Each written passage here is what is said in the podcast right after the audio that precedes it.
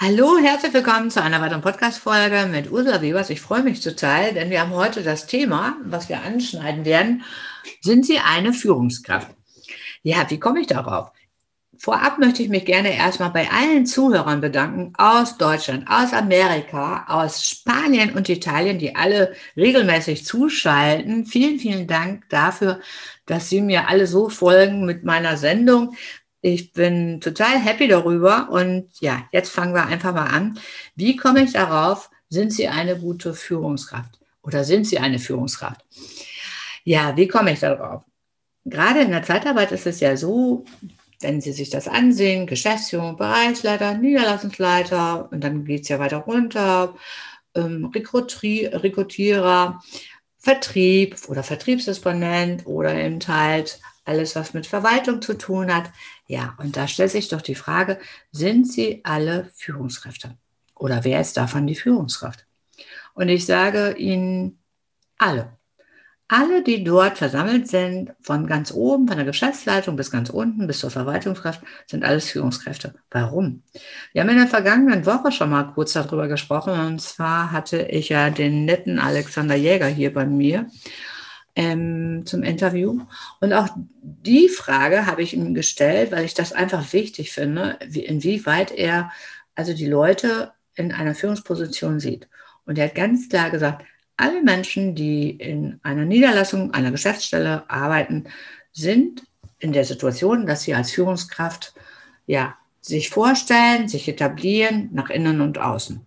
Warum ist das so? Also grundsätzlich in anderen Unternehmen ist es ja nicht. Aber die Zeitarbeit hebt sich ja ab von der Masse. Und da muss man ganz klar sagen, in der Zeitarbeit ist es so. Denn eine Verwaltungskraft ist allein schon dann in der Position als Führung, wenn sie spätestens den Kontakt zu den Bewerbern hat oder zu ihren Mitarbeitern, den internen Mitarbeitern. Und das passiert natürlich regelmäßig, denn sie wird ja dann zwischendurch auch angerufen oder eben halt auch besucht von den äh, Bewerbern die dann ja auch ein Bewerbungsgespräch gerne haben möchten.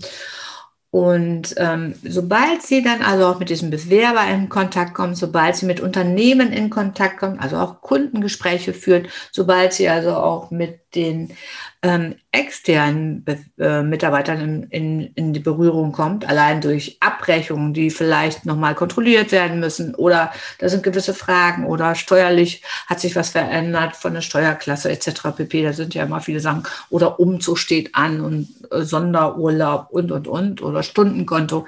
Genau das sind doch die gewissen Punkte, die ja dann gerade auch oft in der Verwaltung vorab schon geregelt werden.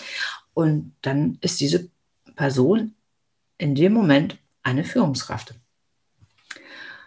Ja, das zu diesem Thema. Und jetzt ist meine nächste Frage, nämlich, weil das haben wir ja jetzt soweit geklärt, aber die, meine nächste Frage geht ja jetzt, wie kann die Führungskraft dann selber feststellen, dass sie, ja, dass sie eine Führungskraft äh, überwiegt? Und da sind wir ja schon bei dem Thema Selbstführung. Weil alles, was damit zu tun hat, also jede Führungskraft sollte in der Situation sein und auch in der Lage sein, sich selbst zu führen. Wie kann ich mich denn selbst führen? Oder beziehungsweise, wie, woher weiß ich denn, äh, dass ich mich selbst führen kann? Das ist ja jetzt auch so eine Geschichte. Das weiß ja vielleicht auch nicht jeder.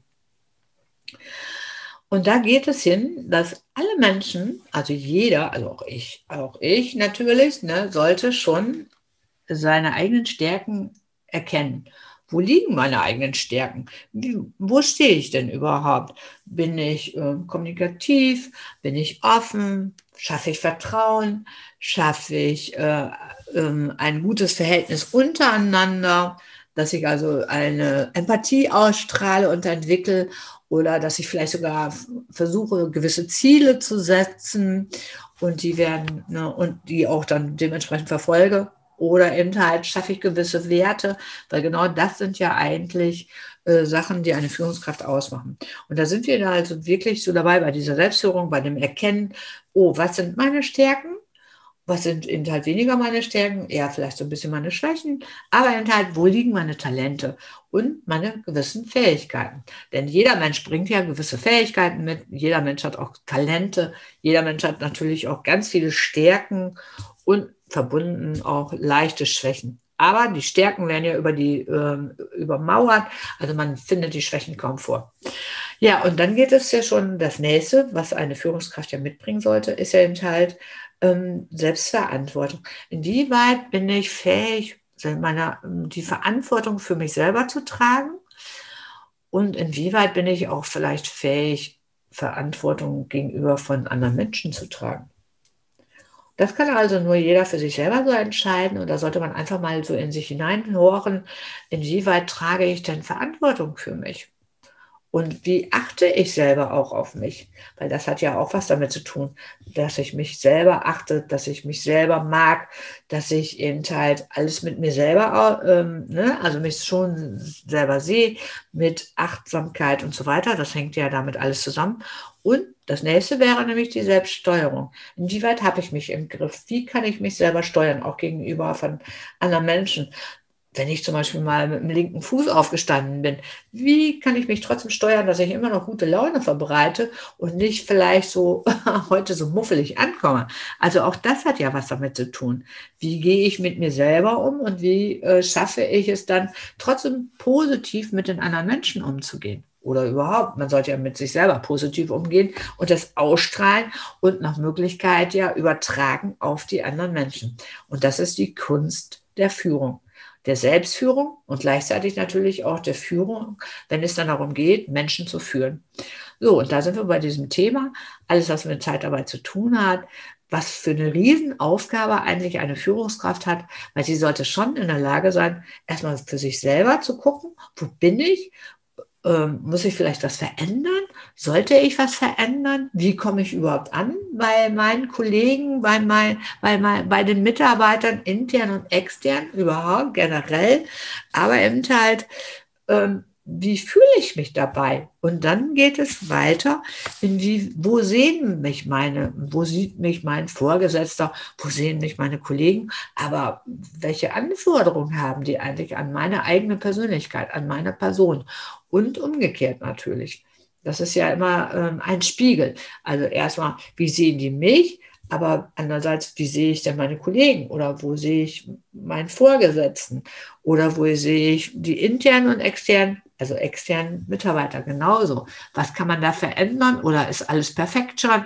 Und das ist natürlich immer so eine Sache. Man spiegelt sich immer gegenseitig oder man spiegelt sich, um einfach erstmal zu gucken, inwieweit bin ich vielleicht schon sehr perfekt als Führungskraft oder vielleicht sollte ich da noch etwas ändern in dem Führungsalltag. Und ähm, da steigen wir dann natürlich ein, alles, was damit zu tun hat, im Change Management. Weil Führung ist ein, ähm, ein Wirkungsfeld von Change Management. Und ich hatte ja in der Vergangenheit, und ich werde es immer wieder tun, über Change Management berichten, weil das ist ja nun mal mein Steckenpferd. Und ich bin da Expertin drin, weil Change Management besteht ja insgesamt auf, aus fünf Wirkungsfelder. Und das erste ist natürlich Führung. Deshalb habe ich das heute auch nochmal wieder angesprochen, weil ich finde, gerade in der heutigen Zeit oder generell im 21. Jahrhundert finde ich, es wird Führung teilweise ja nicht richtig gut behandelt in den Unternehmen. Und wenn man dann sieht, die Zeitarbeit wird langfristig wachsen, auch wenn es im Moment noch nicht ganz so doll aussieht, aber es wird der Tag kommen. Da bin ich fest von überzeugt. Zeitarbeit ist ein nicht mehr wegzudenken als Arbeitsinstrument bei uns. Und von daher muss oder sollte man sich als Führungskraft wirklich immer wieder die Frage stellen, inwieweit äh, reichen meine Ressourcen mittlerweile schon aus? Wie weit bin ich ausgebaut? Oder mangelt da vielleicht noch irgendwie was, was man vielleicht noch ein bisschen verbessern könnte, damit eben halt gerade im Unternehmen oder eben halt in der Niederlassung alles, was mit Führung zu tun hat, einfach noch besser läuft. Und ähm, deshalb will, empfehle ich auch immer, folgen Sie mir alles, was mit, mit, mit ähm, Zeitarbeit, mit Niveau zu tun hat, also mit meinem Podcast. Und wenn Sie Fragen zu dem Thema haben, stehe ich immer wieder bereit, gerne. Sie können mir also auch eine, ruhig eine E-Mail schicken. Ich beantworte das gerne. Ja, und das war es heute. Erstmal wieder ein kleiner Einblick, ein kleiner Impuls für Sie als Führungskraft im Alltag. Und ich bedanke mich erstmal ganz herzlich wieder fürs Zuhören. Mein Name ist Ursula Webers. Ich bin Expertin für Change Management, alles was mit Organisationsentwicklung in der Personaldienstleistung zu tun hat und freue mich auf ein weiteren Podcast mit Ihnen. Vielen Dank dafür und bleiben Sie gesund.